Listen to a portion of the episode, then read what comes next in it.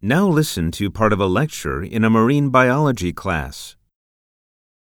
Sunlight is critical to sustain plant life, and in turn, plant life is critical to sustain animal life. However, no light filters to the deep sea layers. Nevertheless, creatures here have adaptations which allow them to survive. Found a mile underwater, the anglerfish is a good example of this. Specifically, it has biological adaptations that enable it to find food and reproduce in conditions deep under the ocean. The first adaptation the anglerfish makes is light emission.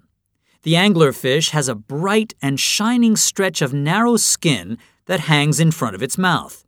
The skin acts as a lure. When prey draw near, the anglerfish snaps them up. And if you look at the mouth, it's huge, like a bear trap or something. Remember, unlike close to the surface, it's very dark, and food is not plentiful in the deep ocean. But the ambush strategy enables the anglerfish to conserve energy, as it does not have to actively hunt for food.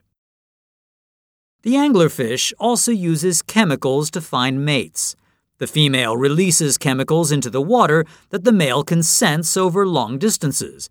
The male then swims toward the female to mate with her.